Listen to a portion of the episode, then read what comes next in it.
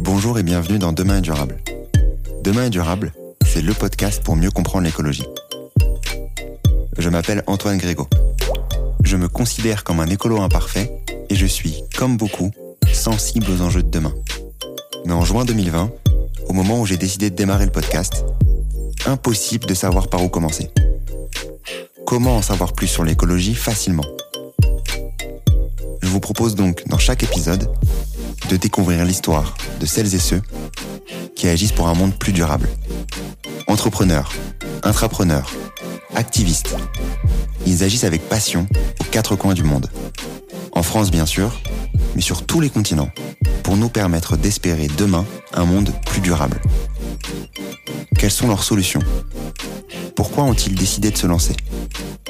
Quels sont leurs conseils pour agir à notre échelle? Écouter, lire ou s'éduquer sur ces enjeux, c'est déjà agir pour un monde plus durable, car il nous permet d'en parler avec conviction autour de nous. C'est ce que j'espère vous apporter lors de chaque épisode. Si vous souhaitez soutenir ce mouvement, et si vous aimez le podcast ou l'épisode du jour, n'hésitez pas à taguer Demain est durable sur LinkedIn ou sur Instagram, ou à me laisser un commentaire sur votre plateforme d'écoute préférée. Aujourd'hui, je vous propose de découvrir l'incroyable aventure de Quentin Horry et de son projet Les Mini-Mondes.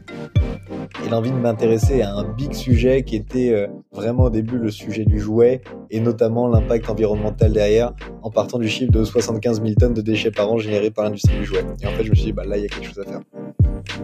Le jouet. Quand on est petit, on ne se rend pas vraiment compte de l'impact que peut avoir un jouet. Je suis tonton depuis plusieurs mois et je voulais donc m'intéresser à ce monde un peu spécial. Quel jouet offrir aux petits? Quel impact à ce milieu? Je vous propose aujourd'hui de partir à la découverte des mini-mondes et de son cofondateur Quentin Horry. Les mini-mondes, c'est une start-up qui propose un univers pour enfants avec du sens et des jouets innovants et fabriqués de manière éco-responsable et en France. J'ai adoré mon échange avec Quentin, car il nous permet tout d'abord d'en savoir plus sur cet univers, mais également car il nous partage de nombreux conseils. Quelles sont les premières étapes pour se lancer en tant que marque 100% digitale? Comment croître sans être dépendant uniquement de canaux moins responsables comme Facebook? Comment apporter du sens dans un secteur qui en manquait cruellement? En prime, les bonnes vibes de Quentin et un retour en enfance toujours le bienvenu, d'autant plus dans cette période de fête. Bonne écoute à tous. Donc aujourd'hui, dans le nouvel épisode de Demain est durable, j'ai le grand plaisir d'accueillir Quentin Horry. Comment tu vas, Quentin? Bah écoute, en pleine forme et merci beaucoup pour, euh, pour l'invitation. Je suis ravi d'être là.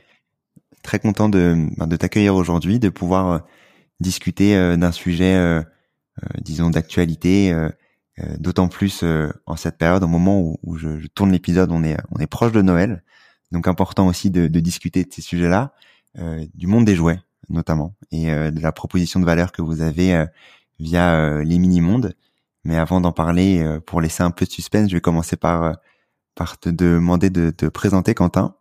Ouais, avec avec grand plaisir. Et ben écoute, je suis le je suis le cofondateur des, des mini mondes, une aventure qui fait qui fait découvrir le le monde aux enfants. J'allais dire, je suis un jeune entrepreneur, mais maintenant j'ai j'ai 30 ans, donc je sais pas si je peux encore me décrire comme un jeune entrepreneur. En tout cas, je suis je suis. Avant cette aventure, j'avais déjà monté un premier projet. Et avant de m'intéresser aux jeux jouets pour enfants, j'étais dans l'univers du jeu de société pour adultes, où j'avais essayé de de, de challenger le Trivial Poursuite à l'époque en créant un jeu de culture générale dédié à la culture française. Euh, et avant ça, je suis rapidement passé par l'univers web, notamment chez Cdiscount. Euh, donc un bref passage euh, dans des startups chez Cdiscount, une première aventure euh, entrepreneuriale et maintenant une seconde avec cette aventure des minimums. Euh, avant toute chose, donc tu disais que tu avais euh, lancé dans un premier temps une une autre aventure entrepreneuriale, notamment via un autre jeu. est-ce que tu peux m'en parler et comment est-ce que tu te retrouves à bah, te spécialiser, disons, dans dans le jeu? Ouais, avec plaisir. Bah écoute, c'est vraiment un grand, grand hasard. Euh, il s'avère que je termine mon école de commerce, je suis chez Cdiscount et, et franchement, je, je, je rêve d'être entrepreneur. Je pense que depuis depuis des années, j'ai toujours des idées partout dans le coin de mon Mac. Je me dis, je peux faire ça, je peux faire ça. Bref, et du coup, je crée un side project euh, avec mon pote d'enfance, une appli mobile de jeux sur la culture française. C'était à une époque où je jouais à fond à un jeu qui s'appelait Duel Quiz. Je sais pas si des gens ont connu ça. Et, et du coup, on s'est dit, tiens, on peut faire un jeu nous sur la culture française avec la particularité de se dire, euh, t'as des grands classiques de la culture française et puis, euh, je sais pas, tu passes du boléro de Ravel euh, au rap français. Et, et, et en fait, l'idée de créer un jeu intergénérationnel, on crée l'appli et en fait, ça, ça commence à vite fonctionner. On fait 20 000, 30 000, 40 000 téléchargements alors qu'on faisait vraiment pas grand chose. Et on se dit, ah, il y a peut-être quelque chose à faire. Et donc, on se lance sur, euh, sur une campagne Ulule, sur une déclinaison en jeu de société. Et, euh, et, la campagne fonctionne bien et on se lance en fait comme ça, mais complètement à l'arrache. On n'avait rien pensé et, et on s'est vraiment juste fait plaisir. Euh, et je l'ai fait en side project pendant six, pendant six mois et puis ben, moment, ça a pris un peu d'envergure et, et, et, je me suis lancé full time avec mon pote et en, et en quasiment trois, ouais, deux ans et demi, on a écoulé quasiment 100 000 jeux de société, donc ça fonctionnait vraiment bien. Euh, et, euh, et, puis à un moment, j'ai eu envie de, j'ai eu envie de faire autre chose, fort un peu de ces apprentissages-là, et l'envie de m'intéresser à un big sujet qui était euh, vraiment au début le sujet du jouet, et notamment l'impact environnemental derrière, en partant du chiffre de 75 000 tonnes de déchets par an générés par l'industrie du jouet. Et en fait, je me suis dit, bah là, il y a quelque chose à faire. C'est au moment où tu découvres ce chiffre-là que tu décides de te lancer avec euh, avec Marine. Est-ce que tu peux nous raconter un peu euh, cette partie-là? Ouais, bien sûr. Bah écoute, après après deux ans de d'aventure dans le jeu de société, j'ai clairement l'envie de de porter un nouveau projet. Donc je suis je suis en veille active. Je regarde un petit peu tout ce qui se passe autour de moi. Je rencontre pas mal de gens, notamment un startup studio à Nantes. J'étais basé à Nantes à ce moment-là, euh, qui s'appelle Imagination Machine, porté par Rob Spiro, un entrepreneur, lui, euh, américain, euh, tout droit venu de la Silicon Valley, mais, mais, sa femme est française et il se retrouve à Nantes et, et, et on échange pas mal, notamment sur ces projets-là, et, et vient le sujet du jouet, euh, qui, qui, est un sujet assez formidable parce que je pense qu'il y a beaucoup de jeunes entrepreneurs, un peu comme moi, dans les, dans les DNVB notamment, et, il y en a encore très peu qui sont parents, donc il y avait pas beaucoup de, de nouveaux acteurs dans le monde du jouet. C'était une, une industrie très traditionnelle, euh, très plastique, très délocalisé, et c'était franchement un super sujet de départ pour essayer de, de, de, de faire les choses différemment. Donc voilà, c'est venu avec des rencontres, une veille active, et puis euh, et puis je me suis donné trois mois pour voir si, si, si ça valait le coup, et, et, et la réalité c'est que ça valait le coup.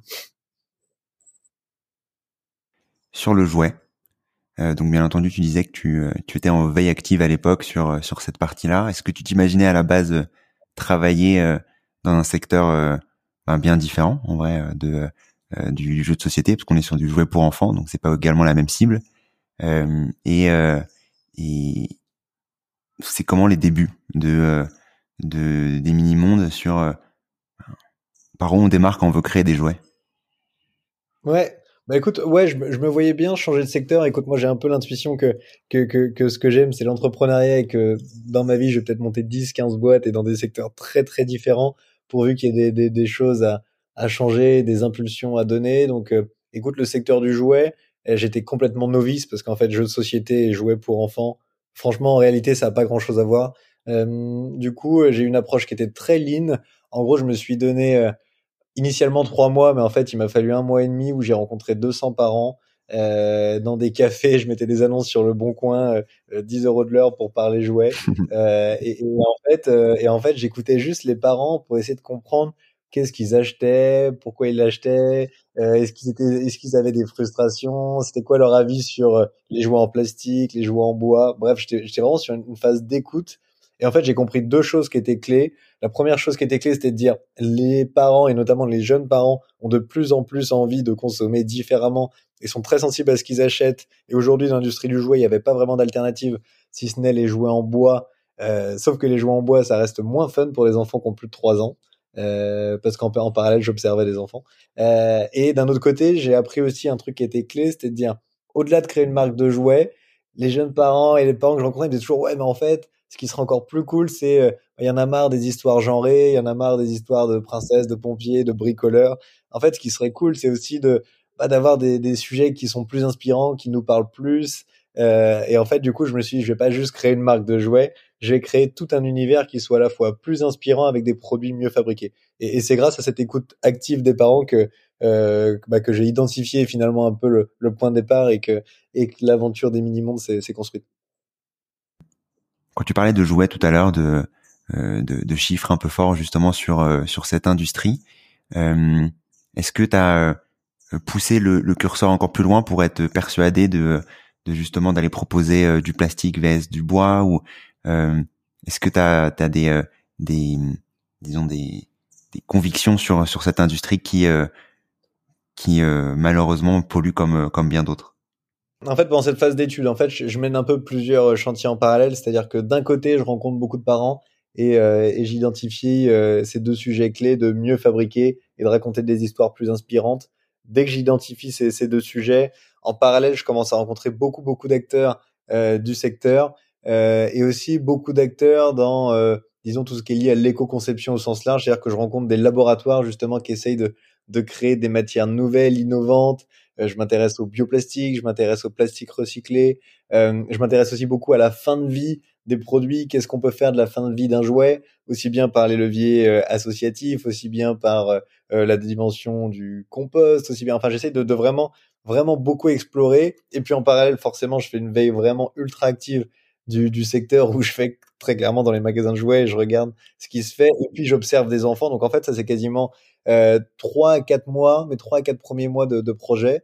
Euh, et, là, à ce moment-là, j'y vois beaucoup plus clair. J'y vois beaucoup plus clair sur une matière innovante euh, grâce à un labo qui était top et qui m'a vraiment aidé sur cette partie-là. J'y vois beaucoup plus clair sur ce que je veux proposer comme univers et comme jouet. Euh, et j'y vois beaucoup plus clair sur ce qu'aiment les enfants.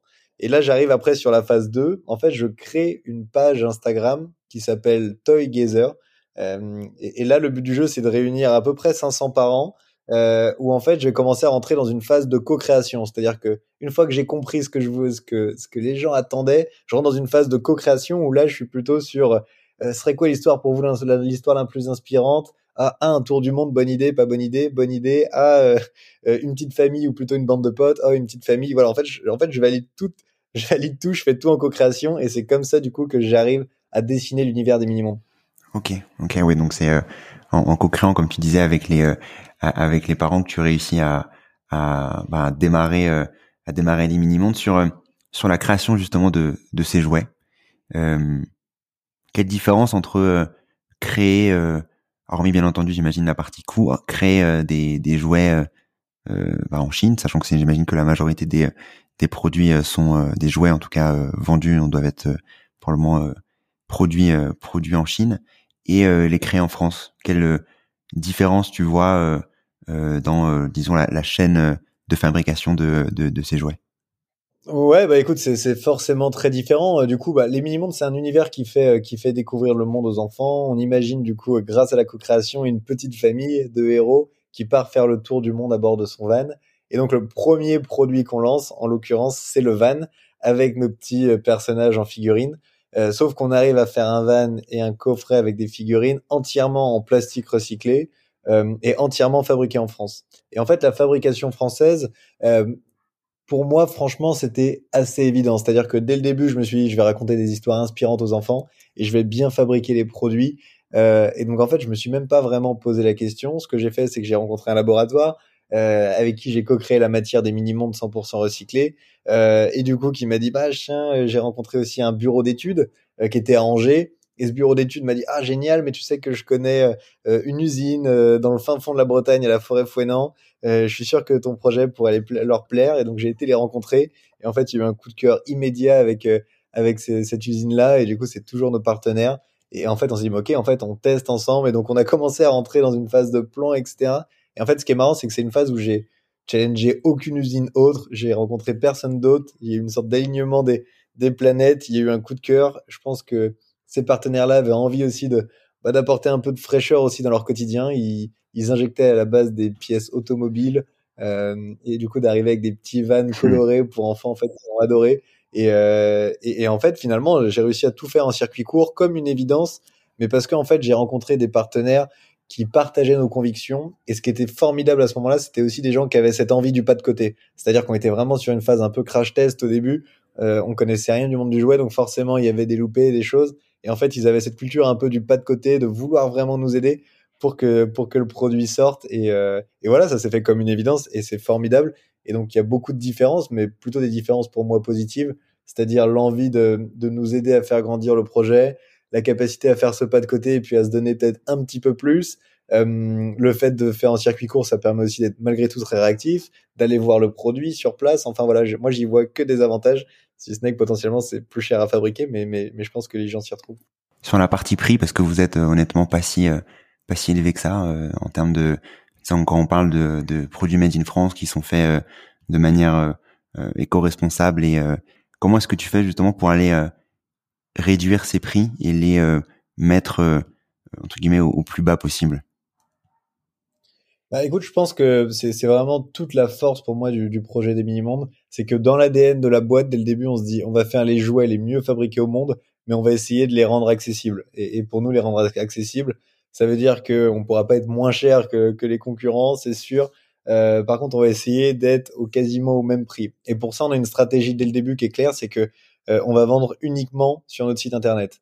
Et le fait de se priver d'un distributeur, euh, forcément, on évite la marge, disons, du distributeur on va en direct et donc on peut mettre beaucoup plus de valeur dans le produit euh, et on peut le vendre à un prix de vente qui soit raisonnable. Pour faire simple, si demain je, mon coffret van il me coûte 20 euros à fabriquer, bah en fait je peux le vendre 40-45 si je le vends direct. Par contre si je devais passer avec un magasin de jouets, bah en fait le magasin de jouets voudrait me l'acheter déjà 40-45 et après du coup le revendrait au client 90 euros. Et à 90 euros c'est plus une marque de jouets accessible. Donc en fait, on a une stratégie qui était très DNVB, c'est-à-dire on va se faire connaître sur les réseaux sociaux et on va le vendre uniquement sur notre site internet, ce qui nous permet d'avoir un prix de vente ultra accessible, euh, malgré le fait qu'on soit sûrement le jouet pour moi le mieux fabriqué au monde, c'est-à-dire à la fois sur une matière 100% recyclée, à la fois sur une fabrication française et avec tout l'engagement qui va derrière, c'est-à-dire euh, bah, nos jouets ils sont conditionnés par des personnes en situation de handicap, euh, notre packaging, il n'y a pas de suremballage et le pack se transforme en jouet, c'est-à-dire que le van, c'est le garage du van. Enfin voilà, on a essayé vraiment de pousser la démarche le plus loin possible pour faire un, pour faire un jouet fun mais super bien fabriqué. Et sur, euh, sur la partie plastique notamment, donc tu disais tout à l'heure que vous aviez euh, choisi le plastique pour des raisons euh, notamment de, de, de, fun, comme tu disais, pour, pour les enfants, pour essayer de, pour les enfants bien entendu de, de plus de 3 ans, de s'amuser avec euh, du plastique vs du bois. Euh, est-ce que euh, comment réagissent les parents là-dessus? Est-ce que tu arrives à quand même à les viser les les parents qui sont disons très très portés sur sur ben, la responsabilité, l'éco-responsabilité malgré le fait que le produit est en plastique? Ouais. Bah écoute, je pense c'est pour, nous, dès le départ, en fait, les mini-mondes, c'est pas une marque de jouets. Pour nous, les mini-mondes, c'est un univers qui fait découvrir le monde aux enfants. Et donc, nous, notre, notre job, entre guillemets, c'est de raconter des histoires inspirantes pour les enfants. Et donc, ces histoires inspirantes, elles se déclinent en plein de supports. C'est-à-dire qu'on fait, on fait des livres, on fait beaucoup de carnets de voyage avec une clé vraiment très pédagogique pour faire découvrir plein de pays du monde aux enfants. Euh, demain, on fera des podcasts, on travaillera sur des séries animées, on travaille sur des aires de jeu et on fait des jouets. Euh, et les jouets, c'est euh, une partie ou un support de, de, cette aventure. Et en fait, quand on s'est intéressé aux jouets, on voulait trouver l'équilibre entre vraiment une, une fabrication euh, bah, la plus la plus raisonnable possible et en même temps effectivement il faut que ce soit fun pour un enfant parce que on parle à la fois aux parents mais à la fois aux enfants et, et l'enfant c'est vrai que la fabrication française ou le plastique recyclé à trois ans c'est pas c'est pas vraiment son c'est pas vraiment son sujet et c'est vrai qu'en observant les enfants on s'est rendu compte que avant trois ans le jouet en bois était une vraie alternative. Ce qui ne veut pas dire qu'un jouet en bois est bien fabriqué, forcément, parce qu'après, il faut aussi mettre du sens. Mais en tout cas, à plus de trois ans, les jouets en plastique restent euh, la valeur sûre parce que c'est maniable, c'est léger, c'est coloré. Enfin, vraiment, le, plastique pour ça est formidable. Et donc, on s'est intéressé à cette matière. Et, et c'est vrai que là, le fait de trouver de réussir en fait à changer une matière qui était 100% recyclée. Donc on récupère des déchets des industriels, principalement de l'agroalimentaire. On récupère aussi des bouteilles en plastique pour faire pour faire d'autres jouets. Euh, le fait de partir vraiment de déchets, de réussir à les transformer et en circuit court refaire du jouet, je pense que là on avait vraiment réussi à craquer quelque chose qui faisait que ça permet de consommer un petit peu de jouet, euh, mais vraiment de garder une approche qui est, qui est vraiment raisonnable et raisonnée. Euh, mais en parallèle, pour nous, voilà, on voulait pas non plus créer qu'une marque de jouets parce qu'on pense que la clé, c'est plutôt d'ouvrir les enfants sur le monde et après de leur donner les moyens comme ça de projeter leur imaginaire.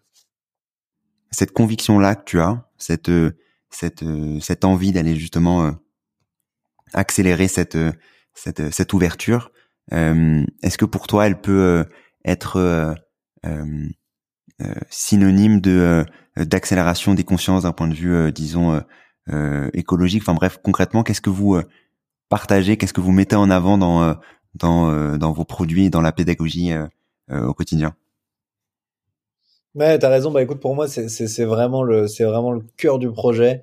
c'est de se dire que finalement notre petite famille un peu totem là qu'on a imaginé, euh, qui va faire le tour du monde en van. Pour nous, c'est un formidable prétexte à histoire inspirante. C'est-à-dire que finalement, le tour du monde en van, c'est euh, pour nous derrière tout ça, c'est l'école de la sobriété, c'est-à-dire à la fois cette envie d'explorer, euh, mais en fait l'envie d'explorer en douceur, de s'intéresser, du coup, de prendre le temps de regarder ce qui nous entoure, de s'intéresser à l'environnement, de s'intéresser aussi aux autres. C'est-à-dire que chaque voyage est l'occasion d'une rencontre de personnages inspirants à travers le monde. Et, et, en fait, cette école de la sobriété là, on l'a traduit vraiment avec cette histoire de la famille. Et on pense que c'est un terreau qui est magnifique pour raconter des histoires. Et il y a toujours un peu ces deux briques. Il y a vraiment le côté ouverture d'esprit, ouverture sur l'autre. Et à la fois, voyager doucement, lentement, regarder, s'intéresser aux choses qui nous entourent, des choses simples, à la nature, etc. Et, franchement, c'est vraiment ces deux leviers-là qu'on essaye vraiment de faire, de faire transpirer dans nos histoires. Et, on pense que c'est tout l'enjeu. Nous, on se décrit comme un projet d'edutainment. Et, j'aime beaucoup ça, c'est-à-dire d'apprendre beaucoup de choses en s'amusant, d'éveiller les consciences, mais en s'amusant. Et je pense que c'est vraiment par le divertissement qu'on arrive à faire apprendre beaucoup de choses. D'ailleurs, pour les, pour les petits, mais aussi pour les grands. Mais en tout cas, on est vraiment sur cette dimension-là. Et, c'est vrai que le voyage, je trouve, se prête bien à tout ça. Même si aujourd'hui, on est vraiment dans des débats sur euh, comment on voyagera demain. Et, je pense que ce voyage en van-là est, est potentiellement pas la réponse unique, mais une des alternatives, ou en tout cas une des bonnes réponses, et qui traduit vraiment, en tout cas, le, message fondateur que nous on veut que nous on veut porter. Donc justement, comme tu disais sur euh, sur euh, ben, le, le, futur du voyage, euh, de, de pouvoir montrer ben, qu'il est possible de disons plus responsable de voyager, de faire le tour du monde et de voyager loin, disons en van que que qu'en prenant l'avion. Donc c'est important que vous mettiez également ça en valeur et c'est et j'ai vu également que vous aviez sorti notamment un, un jouet sur un bateau si je me trompe pas. Donc un peu dans le même, la même optique. Ouais. Ouais, clairement. Bah écoute, euh, oui, c'est sûr que forcément, on, on, a, vraiment envie de, à la fois de parler voyage, mais à la fois de voyager différemment. Euh, ce qui est clé dans le projet des mini-mondes, c'est que c'est vraiment pas un projet euh, moralisateur. J'ai pas de, je, je donne, enfin vraiment, on donne, disons, de, de leçons à personne. ce qu'on pense nous, en tout cas, c'est que effectivement, il y a des manières de voyager différemment et et, et, et c'est un des enjeux. Ce qu'on pense aussi, c'est que le voyage éveille l'esprit, éveille la curiosité et, et, vraiment de voyager. En fait, finalement, ça, ça, change sincèrement des personnes. Et moi, par exemple, j'avais très peu voyagé étant jeune et le fait d'avoir voyagé un tout petit peu plus tard, en fait, on se rend compte vraiment de, de ce que ça amène et de ce que ça apporte et de comment ça fait grandir, notamment sur soi-même. Et, euh, et, et c'est sûr qu'après, voilà, on traduit avec un van, on traduit avec un bateau. Demain, on traduira peut-être avec une montgolfière ou voilà, pour, pour projeter aussi l'imaginaire des, des enfants. Là, on fait un tour de France avec nos personnages en vélo. Donc voilà, forcément, on s'intéresse aux, alternatives un peu de, de, de, mobilité parce que c'est parce que c'est le sens de l'histoire. Et sur euh, sur les histoires, donc tu disais que tu avais euh, les, euh, les les jouets du coup qui sont faits de manière responsable, que ce soit le bateau, j'imagine, mais également également le van dont dont, dont tu parlais. sur les histoires, tu tu commençais à nous raconter que l'objectif c'était de justement voyager de manière un peu plus lente, disons, de découvrir, de, de découvrir l'eau, de découvrir des, des, paysages, de découvrir des cultures. Euh, Qu'est-ce que vous arrivez à mettre en avant justement dans ces dans ces histoires Est-ce que tu peux nous raconter aussi parce que euh, enfin un peu le concept disons de de l'envoi régulier de de d'histoires justement sur sur cette famille qui voyage? Ouais, le, principe on appelle ça chez nous des carnets de voyage. Le principe, c'est que tous les mois, alors ça existe sur abonnement ou pas d'ailleurs, mais tous les mois potentiellement, les, les enfants euh, reçoivent dans leur boîte aux lettres euh, l'enveloppe de, la famille Duchemin avec à un carnet de voyage. Et les Duchemin arrivent dans un nouveau pays du monde. Ils vont par exemple arriver au Maroc, en Côte d'Ivoire, en Russie, en Suède. Euh, et là, on est vraiment sur une immersion très 360, c'est-à-dire que ça commence toujours par une histoire des Duchemin qui vont rencontrer des personnages inspirants dans un pays. Et donc, il va se passer une aventure, une anecdote, une rencontre, un moment fondateur. Et après, on arrive plutôt sur une partie beaucoup plus activité où là on va être sur de la musique, on va être sur une recette à faire avec les parents, on va être sur des jeux. Alors dans, au Maroc forcément être un petit jeu à labyrinthe dans la Médina. On va vraiment essayer de projeter vraiment euh, les enfants. On va voir, on va découvrir l'artisanat local. On va vraiment essayer d'être dans une, une immersion très 360, adaptée à l'âge de l'enfant. On a dès 2-3 ans ou alors pour les 4-7 ans.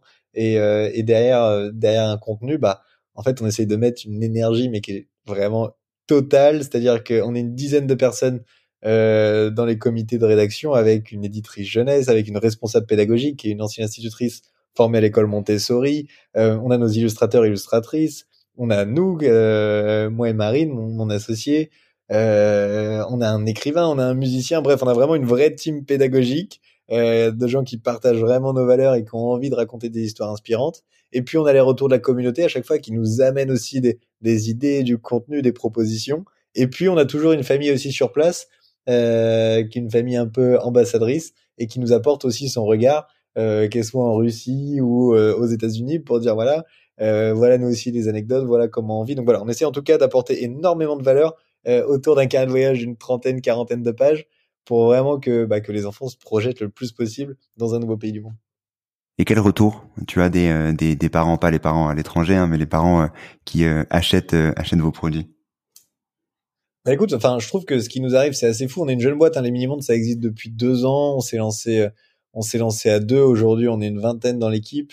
Euh, et, pour parler des carnets de voyage, euh, on a lancé ça il y a un peu plus d'un an. Et aujourd'hui, il y a plus de 30 000 familles qui sont qui sont abonnées, euh, plus de 60 000 familles qui, qui reçoivent les, carnets euh, fréquemment. Et, et, franchement, les, les retours sont juste sont, sont, sont, juste incroyables. Il y, a, y a même un vrai lien qui s'est créé entre les enfants et, et, et les petits du chemin qui, qui sont nos héros. Euh, il y a vraiment euh, ce, que j'aime, c'est vraiment ça. Je pense qu'à la fois les retours très ludiques, fun, d'enfants qui s'amusent et on le voit sur euh, des, il y a beaucoup d'activités à faire de, et les gens, les enfants s'éclatent et ça c'est génial. Et on reçoit franchement peut-être 15, 20 photos par jour d'enfants qui font des activités et qui s'amusent et ça c'est sûrement une des plus grandes fiertés. Euh, et puis il y a aussi beaucoup les retours des parents qui, bah, qui, qui sont juste, voilà, qui sont juste qui se retrouvent, je pense, et c'est ça que nous on incarne bien. Je pense qu'on représente une nouvelle génération de parents. Moi aussi, je suis jeune papa, et je pense que voilà, on a bien compris les aspirations des parents, et, les parents se retrouvent complètement là-dedans. Et, c'est parfois sur des choses simples. Hein, le fait, je sais pas, par exemple, c'est maman qui conduit le van. Bah, en fait, on a beaucoup de retours de gens qui se disent, bah voilà, en fait, ça apporte aussi parfois un peu de fraîcheur, un regard un peu nouveau. Et voilà, je pense qu'on représente bien en tout cas cette nouvelle génération de parents. Toi, t'es es papa depuis quand? Euh, Depuis un an depuis un an. Donc, tu avais déjà commencé euh, euh, l'aventure Les Mini-Mondes. Est-ce que tu vois une, une évolution, une envie d'aller, toi de ton côté, peut-être proposer des, des, ben, des jouets aussi pour les, pour les moins de 3 ans? Est-ce que tu vous réfléchissez aussi là-dessus? Ouais, ouais, bien sûr. Écoute, ça va faire partie des, des projets 2022 et je pense que aujourd'hui on a une aventure qui est plutôt euh, de 7 ans et, et je pense qu'année prochaine on sera plutôt une aventure qui sera 0-7 ans et, et, dans deux ans plutôt 0-10 ans. Oui, le, le but du jeu, effectivement, c'est d'accompagner les enfants à travers des histoires et vraiment à chaque fois avec une montée un peu comme ça, bah forcément le, le contenu va se développer. Mais oui, oui, ça va dans le sens pour nous de euh, d'élargir le contenu, d'élargir à des nouvelles tranches d'âge. Et, forcément, moi, le fait d'avoir une fille, bah, je, suis, je, suis, assez impatient, même si j'essaye déjà hein, d'être déjà dès maintenant jouer avec le avec le van des mini-mondes, mais il faut que je fasse attention à, à, pas trop insister trop vite. Mais mais oui, oui, forcément, ça, ça, ça donne des envies aussi un peu nouvelles euh, notamment dès, dès, dès, le plus jeune âge. Ouais. Je voulais revenir plus plus concrètement, plus globalement sur euh, le, le, le, type d'entreprise que vous êtes, donc les euh, les, DNVB qu'on n'a pas, disons introduit tout à l'heure. Donc DNVB, c'est Digital Native Vertical Brand, donc c'est des, des marques qui sont créées de manière digitale sur sur sur sur une seule verticale, disons. Euh, est-ce que pour toi c'était l'unique euh, possibilité de de, de lancer euh, les mini-mondes Tu parlais d'un point de vue prix euh, tout à l'heure, mais aussi euh, euh, est-ce qu'il y a d'autres raisons pour lesquelles vous avez lancé ce type, disons, de d'entreprise?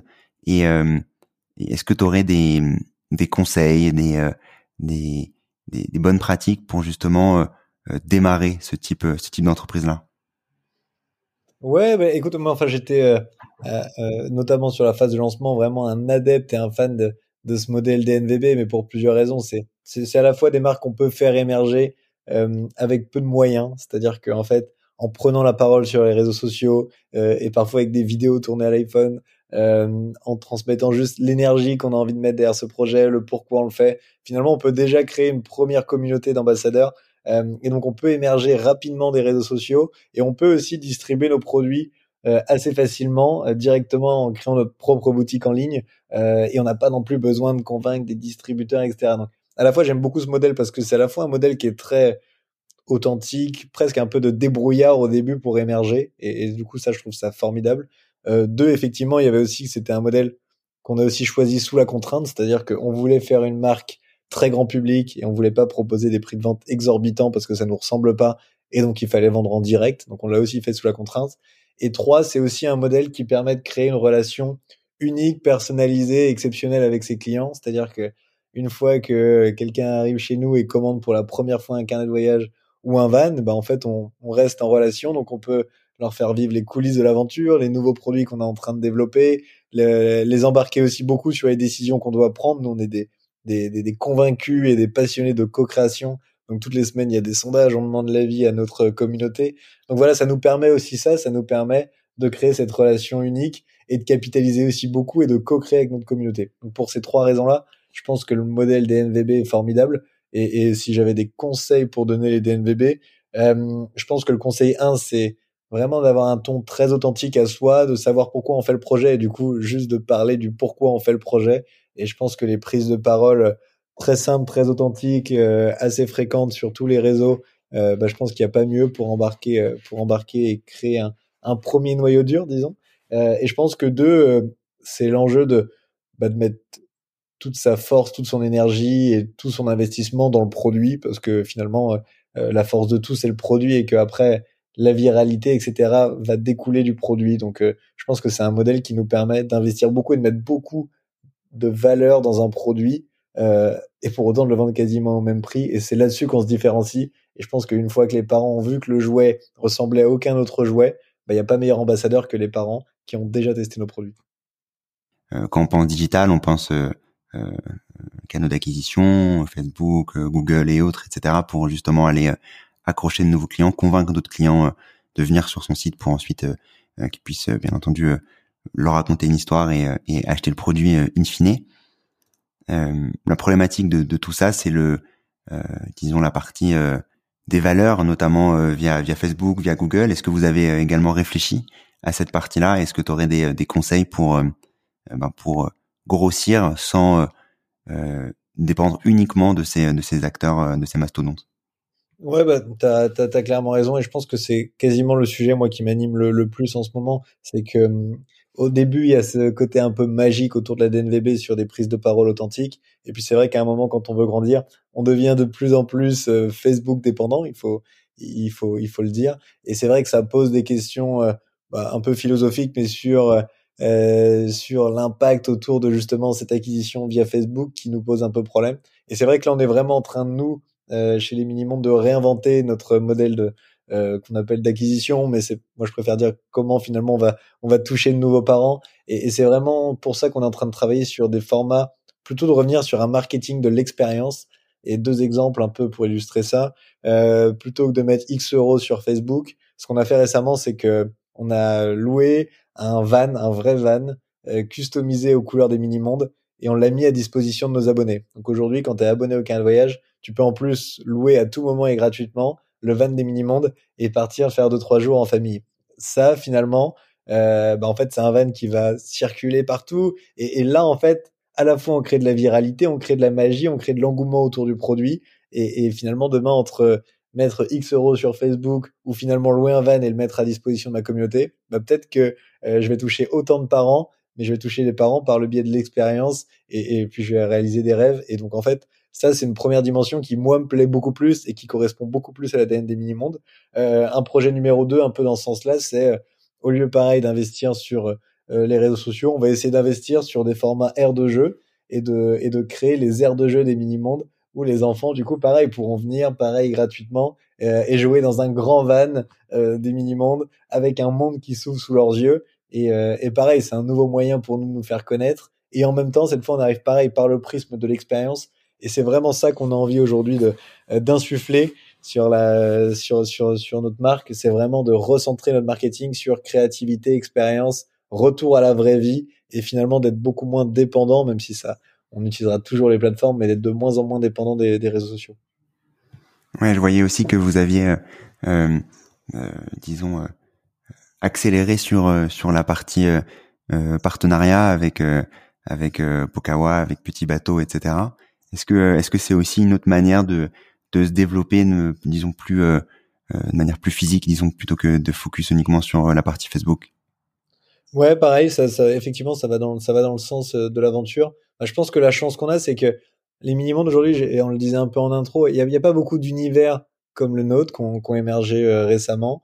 Euh, et du coup, on incarne, je pense, assez bien cet univers à la fois de produits bien fabriqués, à la fois d'histoires inspirantes et bien racontées. Et du coup, euh, bah, ça nous permet de nous rapprocher de, pas mal de marques qui ont envie, euh, bah, qui je pense partagent ces valeurs ou qui ont envie de plus en plus de les partager.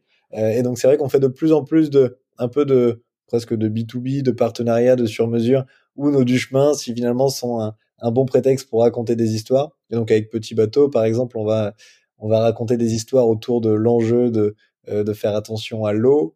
Euh, avec euh, Pokawa, on, on fait découvrir euh, Hawaï et on s'intéresse justement à, plus sur la partie alimentation. Donc voilà, en fait, on peut raconter des histoires quasi infinies, toujours dans cette même avec ce même fil rouge de, bah, de raconter des histoires pleines de sens. Et, et si on va plus loin sur sur euh, le monde du jouet, sur euh, euh, le, le, marché que que que vous avez du coup commencé à, à, travailler depuis depuis deux ans maintenant et de et de manière de manière brillante. Est-ce que tu vois d'autres acteurs arriver justement sur sur ces, ces, ces manières de fabriquer éco-responsables, sur des des univers engageants et et, et et avec une conscience un peu plus forte que juste euh, euh, des pompiers et des, euh, et, des Barbies, disons, qui, qui arrivent sur le marché oui et non. Écoute, oui, je pense qu'il y a de, de plus en plus d'initiatives, pas forcément d'ailleurs que jouer, mais plutôt pour les enfants, disons, ça peut être sur du contenu, des activités manuelles, etc. Il y a en tout cas de plus en plus de, petits projets, pas du tout dans le sens péjoratif, mais en tout cas de, jeunes entrepreneurs qui, veulent se lancer euh, et qui se lance. Et en tout cas, je pense que oui, il y a de plus en plus d'initiatives. Euh, non, dans le sens où euh, ça, reste assez compliqué pour nous aujourd'hui d'émerger. Et quand je dis nous, c'est aussi les, petites marques, dans le sens où c'est quand même un, une industrie qui est, bah, qui, est, qui est, très compliquée, très compliquée parce que bah, si tu veux très bien fabriquer un produit, bah, il faut quand même réussir à le vendre, euh, à le vendre au, même prix et du coup, euh, du coup, il faut se passer des magasins euh, potentiellement de jouets et autres et du coup, c'est plus difficile de se faire connaître. Euh, difficile aussi parce qu'il y a beaucoup de normes, il y a beaucoup de, euh, c'est quand même un marché qui est très réglementé et c'est normal parce qu'on parle à des enfants euh, qui nécessitent pas mal d'investissement. Donc non, dans le sens où c'est encore compliqué, il n'y a pas encore d'acteurs qui émergent vraiment et, et pour avoir de l'impact aujourd'hui, il faut quand même émerger et devenir des acteurs incontournables. Et aujourd'hui, les acteurs qui font mieux les choses sont quand même quasi invisibles euh, par rapport aux énormes acteurs du, du, du, marché. Euh, et, et c'est pour ça que que, que je crois beaucoup que qu'il faut qu'on qu'on soit toujours plus ambitieux si on veut avoir de l'impact et, et notamment ça passe par des projets sur lesquels on travaille, typiquement les les, les séries animées, euh, qui je suis convaincu on peut aussi raconter des histoires différemment euh, avec un usage des écrans raisonné et qui sont potentiellement pour demain pour nous des des vrais tremplins pour aussi être euh, bah voilà devenir une marque mais qui qui, qui, qui résonne et qui du coup touche un maximum d'enfants. Et, et, voilà, nous aussi de nous, nous réinventer pour se faire une place sur ce, sur ce marché qui est en théorie quand même plutôt dominé par des énormes, énormes, énormes acteurs. Est-ce que tu pourrais nous partager ta vision sur euh, euh sur l'évolution que pourrait euh, prendre euh, justement ce secteur-là sur les euh, sur les cinq ans, sur des, des, des, bonnes pratiques peut-être qui d'autres bonnes pratiques qui qui émergent sur sur ce marché-là? Ouais, ouais, je pense qu'il y a, il y, a, plusieurs tendances. Euh, je pense déjà, et pour tempérer un peu ce que j'ai tout à l'heure, je, je, ressens quand même, en tout cas, euh, notamment cette génération de, de, jeunes parents, euh, vraiment l'envie de consommer différemment. Et donc, euh, je pense que si à la fois il y a de plus en plus de projets qui émergent et des projets de plus en plus ambitieux, et qu'en même temps le, le consommateur, et parce que c'est quand même lui, in fine, qui, qui, peut changer les choses et, est en train de changer les choses, je pense que ça va quand même bouger et aller dans, dans tous les cas dans un dans le meilleur sens. Donc ça, c'est pour tempérer un peu ce que je disais euh, précédemment. Et après, je pense que sur les nouvelles tendances, ouais, enfin en tout cas, moi, mes convictions, c'est un, il y a des nouvelles tendances sur un peu les les modèles économiques et je pense qu'on va revenir de plus en plus sur et, et c'est génial sur de la seconde vie, sur des modèles de location, sur je pense que tout ça, il y a il y a, y a, des modèles économiques à réinventer et nous on s'y intéresse beaucoup en ce moment et, je pense que ça va aller aussi dans le sens de l'aventure des mini-mondes. Euh, et je pense aussi que deux, et, et c'est vraiment dans le sens aussi, euh, c'est notre sens nous, c'est finalement, et c'est particulier de dire ça, de faire de moins en moins de jouets. Je pense que euh, il y aura bientôt assez de jouets euh, et, et l'enjeu, ça va plutôt être de revenir sur sur des expériences, sur des expériences dans la vraie vie. Euh, et, c'est pour ça on en parlait des aires de jeu et on a aussi pas mal de projets dans le sens là qui est de dire aux enfants euh, allons dehors, découvrons des choses, faisons des activités. Et donc je pense que à la fois il y a un enjeu de réinventer les modèles économiques autour du jouet, deux il y a un enjeu autour de toujours mieux fabriquer les jouets. Et il y a euh, des, des, réglementations qui arrivent, il y a des marques qui veulent changer les choses, il y a du plastique recyclé, il y a le retour de la fabrication en France, il y a tous ces sujets-là. Et trois, il y a un enjeu finalement de pas prendre le jouet par le prisme du jouet, mais par le prendre le prisme de euh, bah de finalement l'envie de faire aussi autre chose, c'est-à-dire du jouet mais pas que, et de tendre de plus en plus vers de l'expérience, vers des moments en famille, vers des activités. Et, je pense que c'est un peu les trois directions euh, et les trois les trois courants. Ouais. Ce qui est aussi très intéressant par rapport à votre à, à vos produits et par rapport à ce que ce que vous proposez, c'est justement le fait de de de pas tomber dans dans l'excès de j'achète des jouets et je réachète des jouets et je réachète, réachète des jouets. Et en fait, euh, le fait de, de pouvoir euh, via le mini monde ou via d'autres d'autres acteurs de, de, de, permettre de de pas jeter, de réutiliser disons le même jouet mais d'apporter euh, cette partie cette partie pédagogique sur le long terme fait que j'imagine l'enfant et ben garde le garde vos jouets plus longtemps que que d'autres. Est-ce que tu as pu est-ce que tu as des chiffres peut-être qui, qui confirment ça, ça, ou pas du tout? Et, euh, et, et est-ce que tu, euh, tu penses que c'est euh, c'est aussi une, une facette à, à pousser? Bah C'est clairement une facette à pousser. Plusieurs, plusieurs retours là-dessus. Écoute, nous, quand on sort un jouet, à chaque fois, on, le lance en précommande. Euh, la précommande, elle nous permet de nous dire est-ce que le jouet plaît, mais nous permet aussi de fabriquer euh, en fonction de ce qu'on vend. C'est-à-dire que je on va pas fabriquer 15 000 vannes si on en fait que 1000 en précommande ou 1000 en précommande parce qu'en fait, euh, bah voilà, peut-être que si on en fait 1000 en précommande, on va en fabriquer 2000 parce qu'en fait, du coup, le but c'est déjà de, faire des stocks qui sont raisonnés euh, et de pas de pas faire n'importe quoi. Deux, effectivement, le fait de mixer du jouet avec de l'univers papier permet normalement euh, à l'enfant de se réinventer à chaque fois un jouet, de pas avoir un jouet qui finit dans le fin fond du placard, mais se dire tous les mois j'ai un nouveau de voyage. Donc le jouet a encore une utilité et donc c'est un jouet qui est fait pour jouer finalement et ça paraît simple de le dire mais, mmh. mais finalement c'est pas anodin.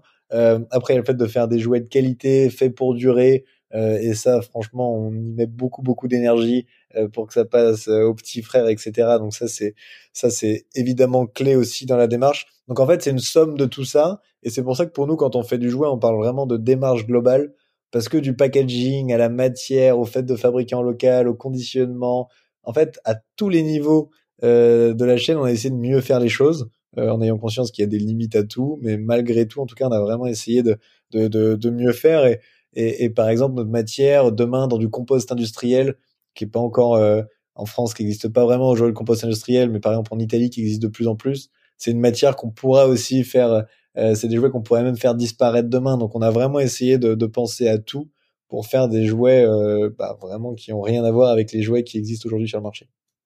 Mais je crois qu'on euh, qu'on s'en est rendu compte pendant pendant cet échange.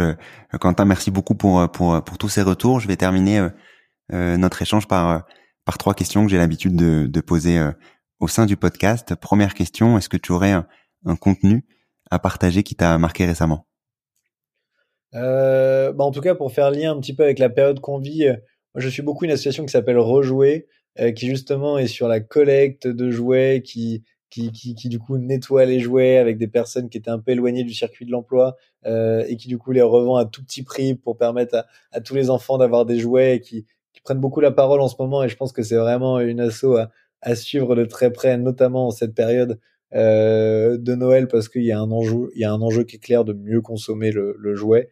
Il y a un fois, on a nous notre rôle et il y a aussi un enjeu côté consommation. Donc, euh, donc en tout cas en termes de contenu, ouais, je, pense que là vraiment et ça fait bien le lien avec la période, c'est vraiment l'association que je vous conseille de, de, de, suivre en ce moment et qui prend beaucoup la parole. Ok, moi je partagerai euh, bien entendu euh, le leur lien par dans les dans les notes de l'épisode. Est-ce que tu aurais également un, une action pour agir dès demain dans le bon sens?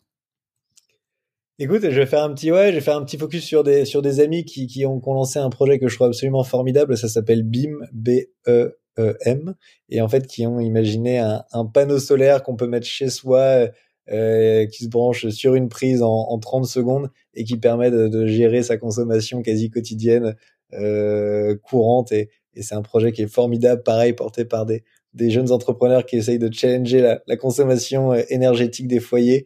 Et, et franchement, euh, euh, voilà, je pense que ça c'est aussi une initiative et il y en a plein, mais une, une des initiatives que j'adore et qui qui vaut le coup et qui vaut le qui vaut le détour. Ok, donc du coup sur sur ma dernière question, hein, tu peux, euh, j'ai l'impression de voir venir ta réponse sur un ou une invitée que tu recommanderais dans le podcast. Euh, ouais, bah écoute, ils sont forcément euh, formidables, euh, PE et, et, Ralph du projet BIM.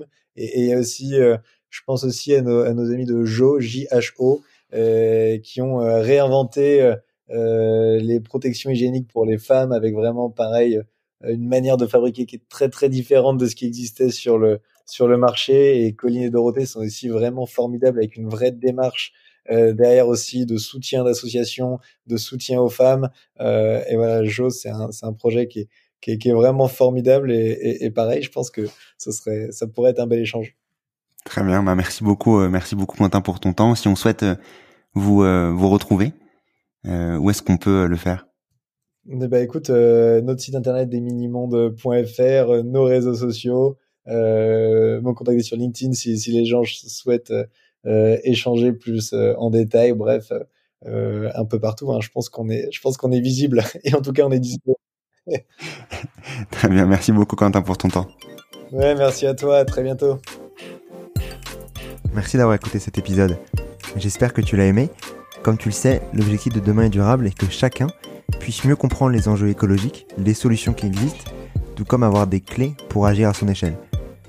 Si tu veux m'aider à faire connaître Demain est durable et me soutenir dans cet objectif, tu peux laisser un commentaire et une note 5 étoiles sur Apple Podcast. C'est ce qui permet à Demain est durable d'être visible du plus grand nombre et ainsi d'accélérer le changement. À très vite.